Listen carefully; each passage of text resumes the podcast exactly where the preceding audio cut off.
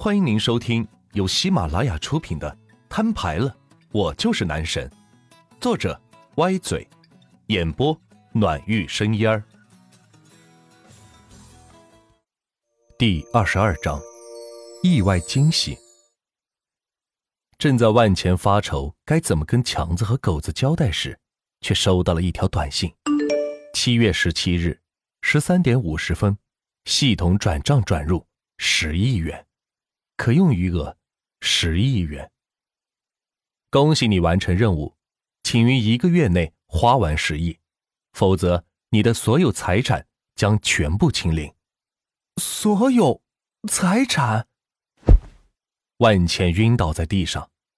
没想到这次任务针对的是自己的所有财产，也就是说，不仅银行卡里的钱，还有房产、车子等所有属于自己的财产。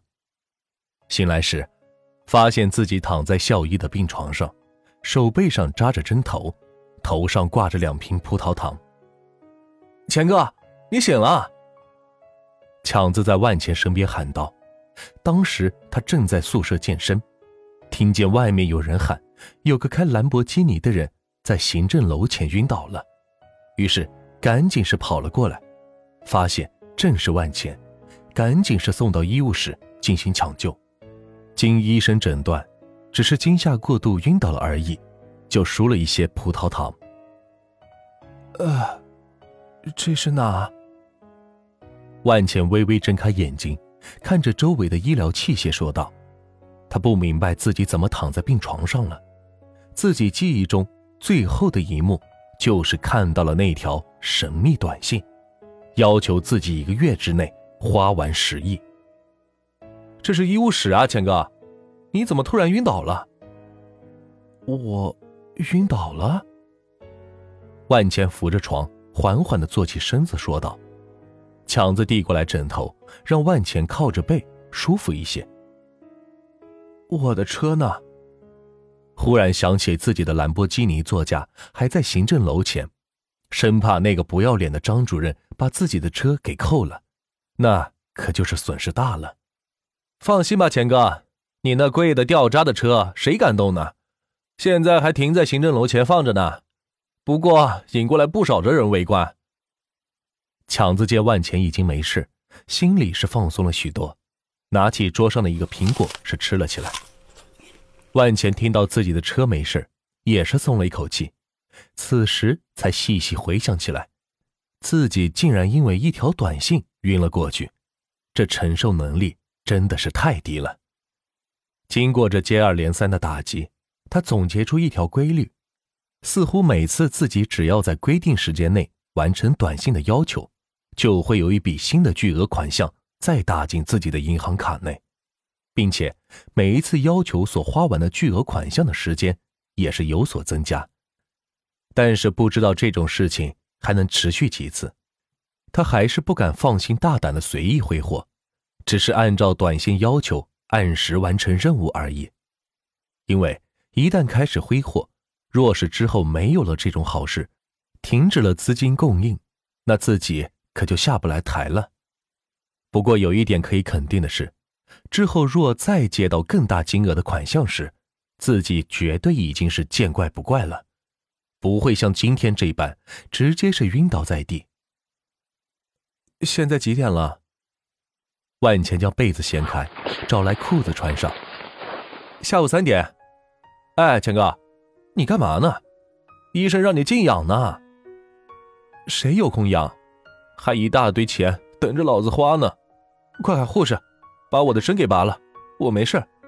说话的功夫，万钱已经穿好了上衣、裤子和鞋子，就等护士来拔针了。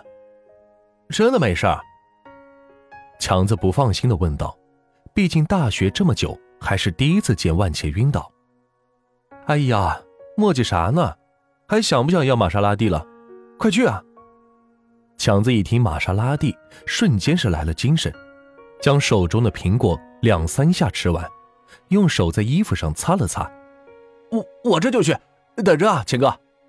说完，麻溜的跑出了病房。万茜趁机再看了一眼短信，确定了一下金额。哦，十个亿，一个月，平均一天得花三千三百多万才行。想到这个数字，万钱再次陷入头疼。这可怎么花呀？又不能去当众撒钱，即使能撒钱，这么多钱，估计也要撒好一阵子吧。钱哥，护士来了。强子身后跟着一位穿着粉色衣服的护士，来到万钱身边，将他手上的针头给拔掉，还亲自帮万钱按压了好一阵子，并且不停的暗送秋波。估计这名护士也是听说了万钱的兰博基尼。好了，我自己来。万钱可没工夫在这吃菠菜，自己按压着针眼，带着强子离开了医务室。联系狗子，在宿舍楼下等我。说完，万钱自己朝着行政楼走去，打算开着自己的兰博基尼，带着强子和狗子去提车。如今兜里有了钱，什么车不能提？就算是布加迪威龙，也都是不在话下。哇，这车真是太酷了！我好想进在里边坐一坐呀。这是谁的车？咱们学校的吗？难道是校长的车？应该不会吧。他可不敢这么高调。我听说是咱校的三好学生万钱的，你们信不信？他可是个贫困生呐！信他个鸟！明明就是他找了个大公司打工，偷开老板的车出来炫耀来了。还真是，他怎么可能买得起这么贵的车？不少男女同学下了课，围观在行政楼前的兰博基尼面前，讨论道。各位同学，麻烦让一让。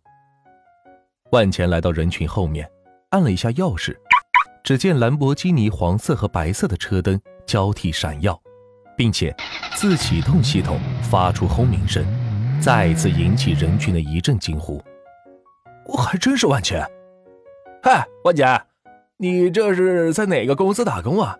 老板这么有钱，买这种座驾？借哥几个开开呗。